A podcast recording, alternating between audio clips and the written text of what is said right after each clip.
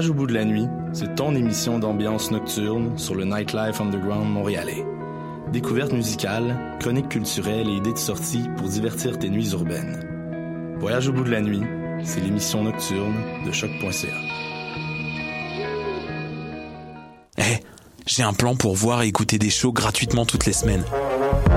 Le studio, c'est le podcast live de choc.ca. Toutes les semaines, retrouvez le meilleur de l'alternative musicale québécoise pour une session live et une entrevue. Vous pourrez suivre l'émission tous les mardis à 17h30 en vidéo direct sur le Facebook de choc.ca et en audio sur le site internet de la station. Et si vous avez manqué l'émission, pas de problème, retrouvez le studio sur nos plateformes podcast et en vidéo sur YouTube. Musique.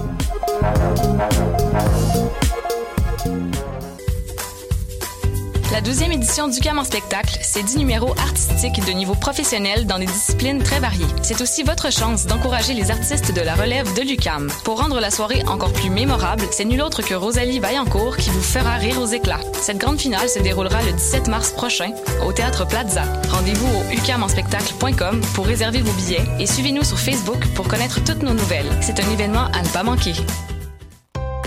Pour faire le plein de nouveautés musicales, c'est au Francouverte que ça se passe. Du 20 février au 8 mai, réservez vos lundis pour découvrir les 21 participants de la cuvée de la 21e édition du concours vitrine de toutes les musiques. Sur scène, trois artistes ou formations par soirée, en plus d'un invité surprise. Pour tout savoir sur la programmation, visitez francouverte.com. Cette année, quels seront vos coups de musicaux? Les Francouvertes, une présentation de Sirius XM.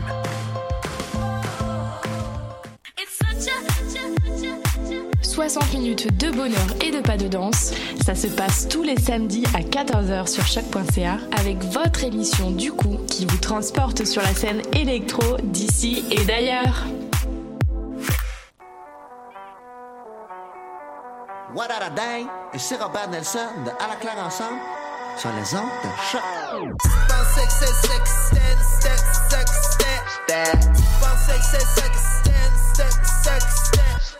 heures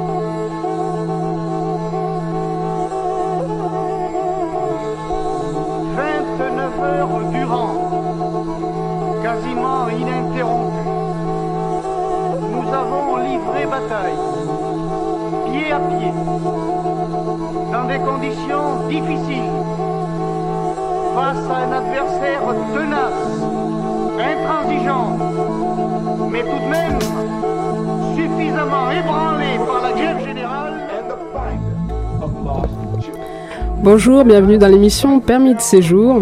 Aujourd'hui, on est le 13 mars et c'est une, une émission spéciale euh, violence policière.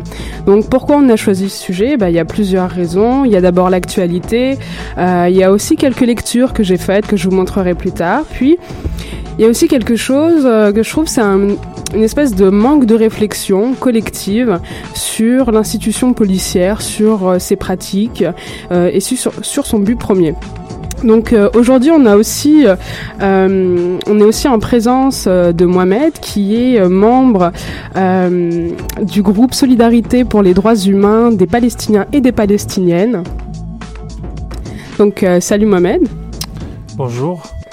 Euh, Aujourd'hui, tu vas aussi un peu nous parler bah, de la situation Israël-Palestine euh, tu vas aussi réagir à ce que je vais dire si, si tu en as envie. Puis d'ailleurs, en ce moment, il y a euh, la semaine de l'apartheid israélien euh, qui a commencé le 6 mars et qui finit le 14 mars, donc c'est-à-dire demain. Euh, il reste plus que deux jours. Est-ce que tu peux nous dire quels sont les prochains événements? Euh, oui, bien sûr. D'abord, euh, d'abord, merci de nous recevoir euh, aujourd'hui. Euh, effectivement, comme vous avez dit, euh, nous avons entamé à partir du 6 mars dernier une euh, semaine de sensibilisation à la cause palestinienne, une semaine internationale et annuelle euh, que nous, euh, à l'UCAM, nous entamons notre deuxième édition. Donc effectivement, il reste deux événements. Aujourd'hui, Et demain, en fait, ce soir à 18h30, nous tenons un atelier BDS 101 pour, euh, pour tout le monde. Euh, tout le monde est le, bienvenu. Et puis, euh, voilà, on va aborder la question du, du boycott académique, de la présence de BDS à l'intérieur de l'UQAM. Et pour demain, nous avons une, nous avons une conférence sur le boycott académique avec la professeure Michelle Hartman, qui est très actif pour la lutte palestinienne à l'intérieur des campus. Euh, c'est demain à McGill. Donc, euh, je vous invite à consulter notre, euh, notre page Facebook pour connaître la programmation plus en détail. Ok, merci. Donc, j'espère que vous avez tous noté ça dans vos agendas. Donc maintenant, on va rentrer un peu dans le fond du sujet qui est la violence policière. Alors, euh, comme je disais, il y a l'actualité de ces dernières années qui est quand même euh, assez préoccupante. Et puis, sachant que c'est pas des faits nouveaux, euh, des gens victimes soit d'assassinats ou d'agressions faits par l'institution même, notamment celle de la police. Donc, on connaît vraiment peu de choses, moi je trouve, sur euh, les moyens qu'utilise la police. Enfin, il y a une espèce de mystère quand même euh, autour de la police. Euh, et généralement, quand il y a des cas de violence, ben, ça se, se transforme en parole contre parole. Donc il y a, y a déjà un premier problème dans, dans cette situation-là, c'est que la parole policière est de fait plus légitime que la parole des victimes. Donc il y a une espèce de rhétorique tout de suite qui, qui se met en place et, euh, et notamment le fait que la parole des victimes, ben, généralement, euh, elle est moins crédible, euh, notamment parce que cette violence, elle, s'exerce dans des zones assez spécifiques, des zones qui ont généralement aussi euh, déjà une mauvaise presse. Donc ça peut être les, les, quartiers, les zones populaires, ça peut être aussi des, des pays qu'on considère euh, un peu comme toujours en conflit, donc habitués à une certaine violence, qu'on peut même dire un peu dans l'imaginaire collectif sous-développé concernant les, les droits humains et, euh, et autres. Donc déjà, je ne sais pas si tu as envie de réagir par rapport à ça. Oui, bah effectivement, c'est euh, exactement le constat qu'on peut faire avec euh, avec la lecture de la police en tant qu'institution. Bah, en fait, c'est tout à fait normal car la police, à la base, théoriquement, c'est le, le, bras armé de l'État. Donc, aussitôt que la police elle commet certains égards, ne serait-ce que euh, à l'égard des citoyens et tout ça, et citoyennes euh, tout de suite l'État ou bien les, institutions publiques qui prennent la défense de la police comme étant des gens qui font confiance pardon, des gens qui font confiance en leur travail, croient en leur professionnalisme et tout ça. Et puis souvent, ben, les victimes, ils sont vus comme des gens, voilà quoi, qui, qui demandent un peu trop de droits, que on remet en question leur témoignage. Euh, et, ça, il y a beaucoup de cas euh, euh, pour ce qui est de la présence militaire en Palestine, effectivement. Ouais, on va, on va un peu y revenir sur sur cette présence mhm. et donc le fait qu'on dévalorise cette cette parole des, des victimes, ça en fait de fait aussi une victime idéale vu que de toute manière, on ne les croit pas. Et surtout, ça se passe à l'abri des regards, à l'abri des regards, euh, on va dire un peu des privilégiés. C'est, ça se passe entre les murs d'une cité, entre les murs d'un poste de police, entre les murs d'une salle d'interrogatoire, et à l'abri euh, vraiment des, des regards de, de nous, population privilégiée généralement. Donc il y a, y a, vraiment euh, un manque de visibilité, notamment de ces conflits. Et, euh, et, tu disais que la, la, police est le bras armé euh, de l'État. Et en fait, euh, ça m'amène aux deux visions que généralement, les deux visions qui sont partagées dans, dans la société. Donc il y a cette vision très critique où la police, euh, c'est notamment, elle est au service du contrôle social, elle sert les dominants, donc dominants étatiques mais aussi dominants économiques. Et donc c'est l'adversaire historique des peuples. Euh, si on regarde les livres d'histoire, alors pas forcément les livres d'histoire euh, qui sont distribués dans les écoles, euh, mais les autres, eh ben, lors de toute manifestation, on a vu que la, la police, les forces spéciales sont appelées euh, pour barrer la route aux manifestants. Et à l'époque, par exemple, des manifestations ouvrières, on faisait feu directement avec des, des armes et des balles réelles. Mmh. Aujourd'hui, c'est tout un autre attirail qui est mis à disposition des forces de police. Et euh, d'ailleurs, concernant les manifestations, c'est vraiment depuis les années 68 où euh, ces forces-là sont formées euh, à battre justement les manifestants. Avant, c'était les étudiants. Aujourd'hui, on les appelle les casseurs. Mhm. Et maintenant, il y a, enfin, il y a aussi cette deuxième vision qui, elle, est plus conservatrice, plus, plus idéaliste sur la police, c'est que la police, ben, c'est, elle est au service de la démocratie, c'est un service public, ce sont les gardiens de la paix, de la paix civile, de la protection de la liberté, ils font respecter la loi. Alors, qu'est-ce que tu penses de ces deux visions? Euh, bah D'abord, euh, c'est très intéressant comme, euh, comme perspective. Euh, la première que vous avez amenée, qui est plutôt, je pense, classique. en fait, vous avez parlé de 1968. C'est une période qui est quand même assez post- euh, postcolonial euh, et euh, à, cet effet, il, est bon de noter que les, institutions policières, bien souvent, dans ces années-là, avaient une formation militaire, avaient déjà fait plusieurs guerres avant d'être des polices civiles. Exact, on les recrutait d'ailleurs après-guerre. Oui, et puis le cas le plus connu, c'est le cas algérien, où est-ce que les militaires euh, présent sur le terrain, euh, présent en terre euh, coloniale, en Algérie notamment, avaient une formation militaire. Ils venaient de faire la guerre Indochine dans les années 40. Et puis quand ils sont arrivés en Algérie, et puis ben, ils sont devenus des policiers civils, mais avec une, une démarche franchement militaire. quoi. Ils avaient la gâchette facile sur les indigènes. Et puis... Et, puis c'est de cette façon que s'est construit un peu la culture policière, quoi. C'est sur une, culture de répression, une culture de, euh, domination sur l'être euh, indigène. Et euh, pour ce qui est de la deuxième, la deuxième vision, qui est plus, comme vous avez dit, de démocratie, de paix, effectivement, il y a comme une métamorphose un peu, on essaie de de donner une certaine légitimité au fait qu'une personne portant une arme a un certain pouvoir euh, qui est plus euh, élevé, qui est plus grand que n'importe quel autre euh, citoyen, citoyenne, et que ainsi il a le droit de tirer sur qui il veut, il a il a l'appareil juridique, l'appareil politique pour le protéger, quoi. il jouit d'une certaine immunité.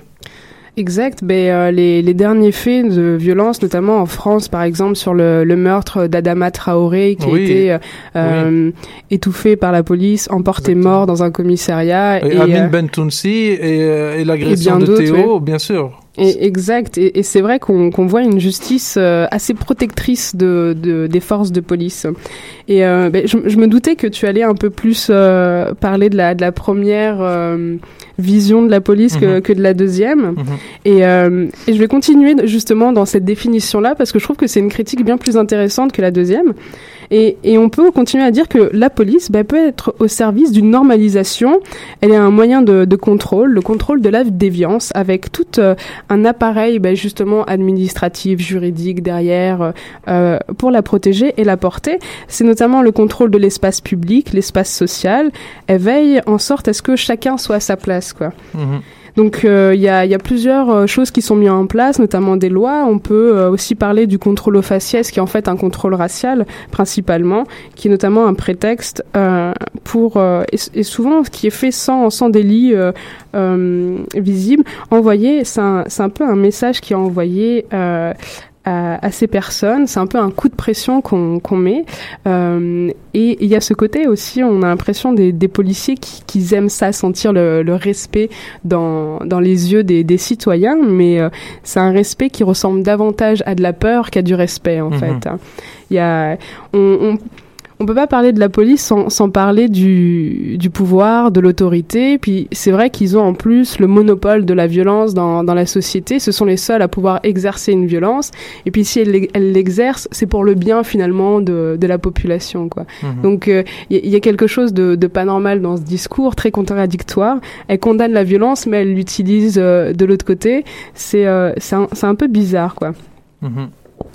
Puis aussi, qu'est-ce que je voulais dire? Ben, euh, notamment, ben, ce, le, tout cet outil, ça, ça permet une chose, ça permet ben, de conserver euh, le système tel qu'il est, le système de, de privilèges, un système aussi pyramidal. Et, euh, et c'est notamment cette, cette violence qui est perpétrée, qui n'est pas, euh, qui n'est pas comme, comme on essaye de, de nous le dire, notamment dans les médias, qui, qui est unique, qui est un fait d'exception. C'est vraiment une pratique constante et récurrente au fil des années.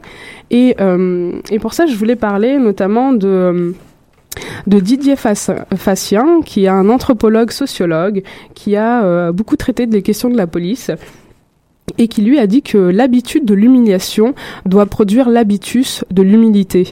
Donc euh, je voulais aussi avoir euh, ton, commentaire là-dessus, sachant que je, ne connais pas bien le conflit israélo-palestinien, mais on sait que les Palestiniens subissent une violence assez extrême euh, et qui aussi euh, qui me fait penser notamment à, toutes les violences coloniales qui sont basées sur l'humiliation euh, justement. Oui, effectivement. Donc euh, oui, ben le, constat en Palestine est, assez frappant sur la force de répression sur les populations palestiniennes.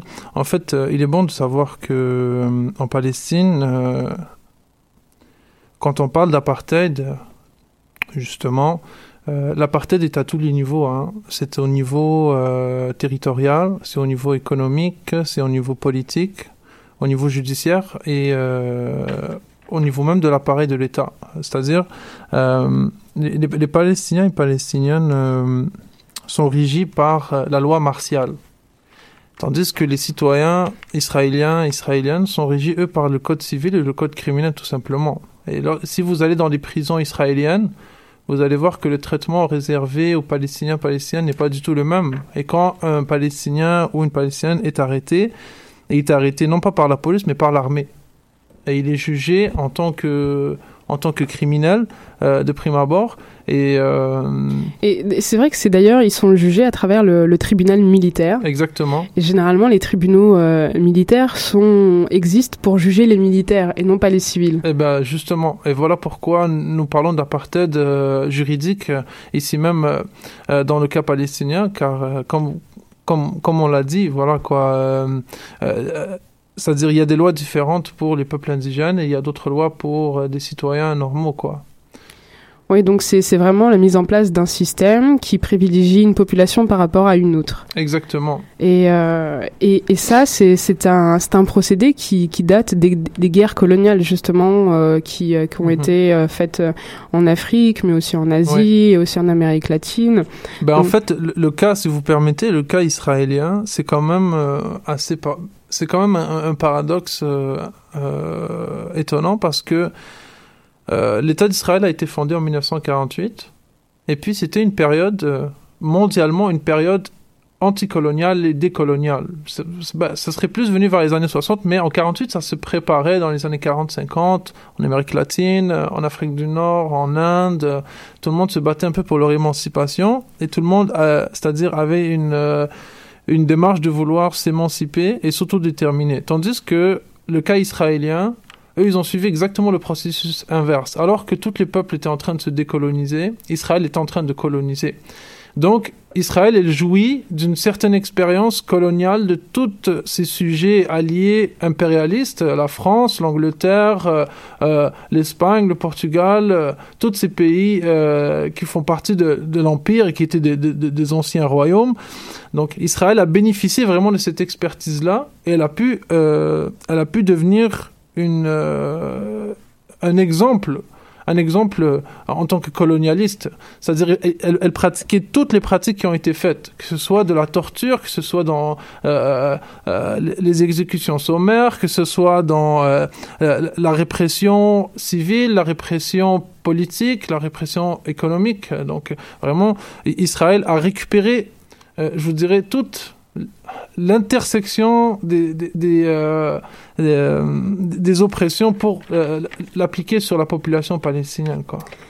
Ben, c'est, c'est, c'est intéressant ce que tu dis. Euh, d'ailleurs, euh, t'es pas le seul. Je vais parler euh, tantôt d'un, d'un autre sociologue et, euh, et militant qui, euh, qui parle justement de, de cet échange de connaissances militaires entre pays impérialistes, Mhm. donc c'est-à-dire entre grandes puissances. Euh, je voulais juste revenir sur Didier Fassin, qui est cet anthropologue sociologue. Il disait aussi que punir, notamment depuis euh, les années 70, est devenu une obsession contemporaine.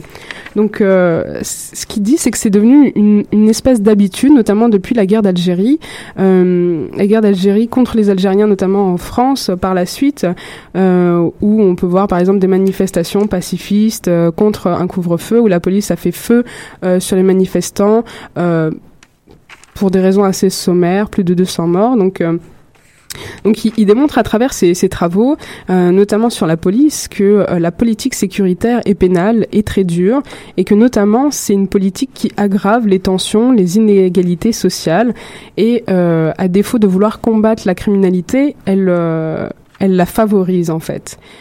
Et par exemple, il parle des prisons. Il dit que les, prisons n'ont jamais été aussi surpeuplées en temps de paix ce qui est un fait euh, assez euh, assez intéressant à, regarder de près. Et quand on regarde, il ne dit pas que c'est parce que la criminalité a augmenté. Non, la criminalité n'a pas augmenté de, depuis les années de guerre, mais en fait, ce sont les lois qui se sont durcies au fur et à mesure et qui ont fait en sorte euh, de mettre plus de gens dans les prisons. Et ce qu'on remarque aussi, c'est que euh, bah, il y a eu la création de nouveaux délits, euh, par exemple euh, cracher par terre.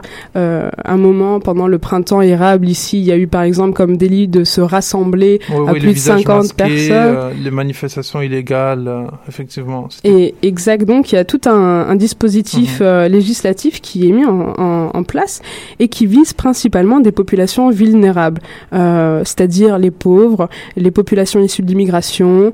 euh, et donc euh, bah là aussi, je, je voulais t'entendre euh, là-dessus. Oui, bah, euh, vous avez commencé avec euh, la citation du, du sociologue. Euh, vous parliez de, euh, de- le fait que Que l'habitude de l'humiliation euh, doit produire l'habitus euh, de l'humilité. c'est ça, en fait, euh, que en fait la- l'obsession de punir, l'obsession de, de, maintenir la loi et l'ordre, euh, euh, le contrôle, le contrôle raciste et tout ça.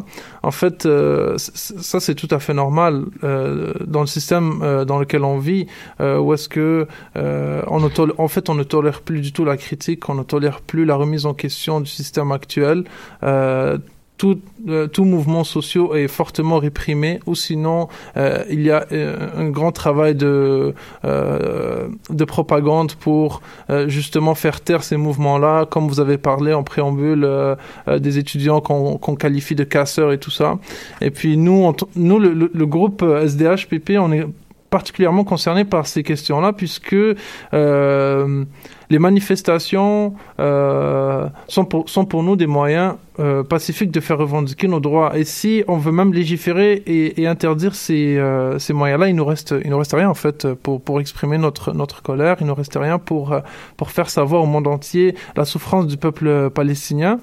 Et effectivement, et c'est-à-dire là, on est dans, dans l'ère Trudeau et tout ça, ça semble être. euh, mais bien sûr, c'est de façade. C'est un peu l'Obama style, quoi. Ouais, euh, bah, ex- exactement, mais il y a rien de mieux hein, parce que lui, euh, il, lui, il a appuyé le projet de loi C51, euh, et il a maintenu, euh, même qu'il l'aurait renforcé, quoi. Et puis ça, c'est ce qu'il y a de plus euh, de, de plus répressif comme comme initiative législative parce que justement, ça ça brime le- des droits fondamentaux des groupes sociaux, notamment des écologistes, euh, notamment des des groupes de droits humains, mais mais aussi des populations issues de l'immigration avec euh, un contrôle strict de l'immigration, euh, la question du terrorisme, à quel point on a galvaudé cette, cette question-là, on est allé loin jusqu'à euh, traumatiser des familles complètes, notamment des familles arabes, des familles musulmanes, auxquelles on reprocherait d'être...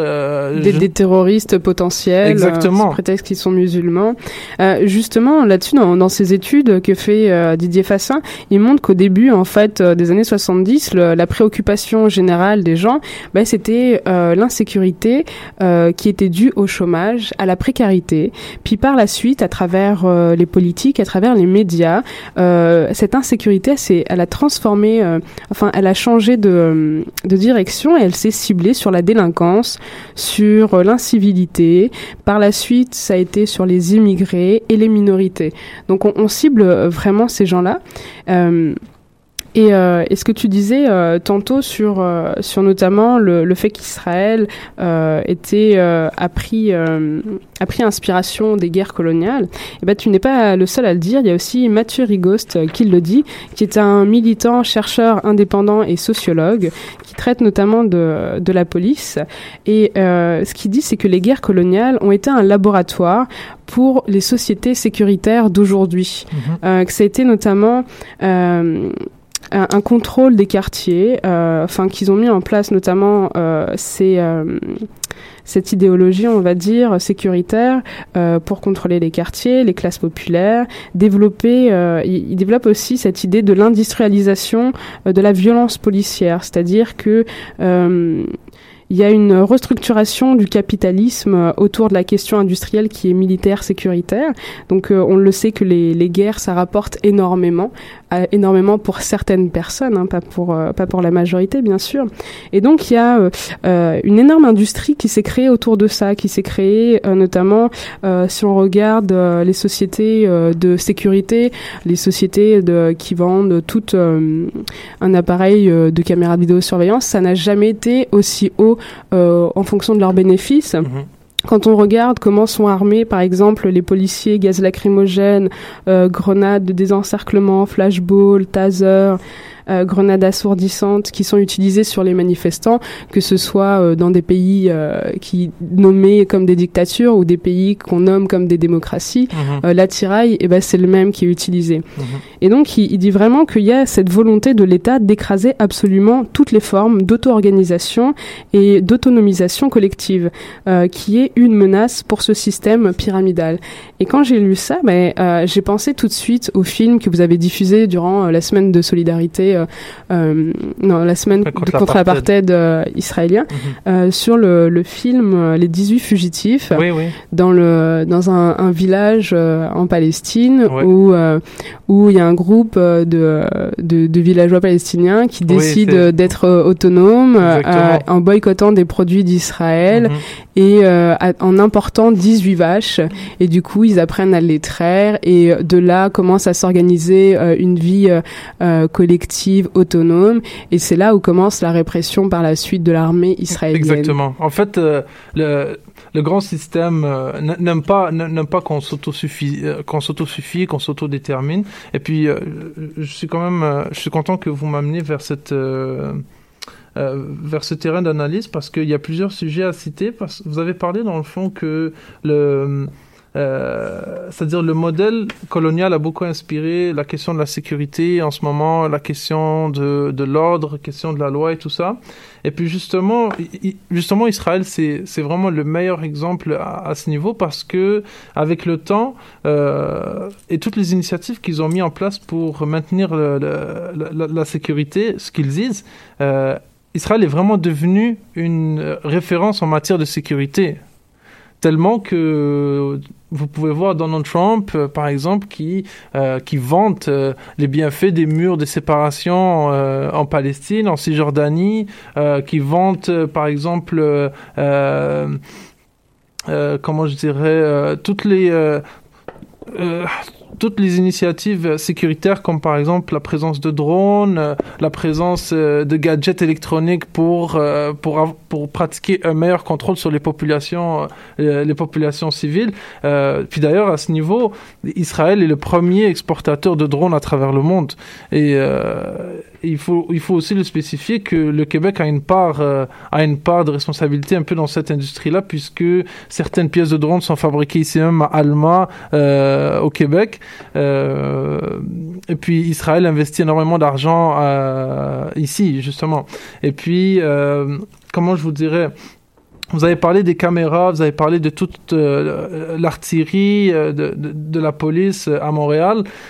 Et d'ailleurs, la plupart de, de, du matériel qu'ils utilisent est interdit euh, euh, au, au, niveau des Nations Unies. Ils se sont prononcés là-dessus qu'on ne pouvait pas utiliser ce type de matériel sur des, des personnes civiles qui n'ont aucune protection, aucune barrière, aucun gilet par par balle ou, ou peu importe. Et il y a des gens qui ont, il y a des gens qui ont eu des lésions physiques suite à ces à, à, à ces attaques-là. Mais d'ailleurs, il y a beaucoup de choses qui sont condamnées par l'ONU, que ce soit des pays comme Israël, mais aussi comme la France. La France a eu plusieurs avertissements et condamnations de la part de l'ONU concernant ces violences policières, mais euh, il semblerait que les médias ne portent pas forcément l'attention là-dessus et que surtout euh, les, les, pays concernés euh, ont l'air de de pas s'en préoccuper du tout.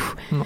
Donc euh, c'est l'ONU, on on sait pas trop en fait son, son utilité parce que elle est, si elle condamne, normalement il y a des sanctions à une condamnation sachant que on n'oublie jamais de sanctionner la population elle quand on la condamne. Exactement. Moi, je, me pose la même question en fait parce que est-ce que voilà l'ONU elle vote des résolutions, c'est bien, c'est gentil de penser à nous, merci beaucoup la population civile, mais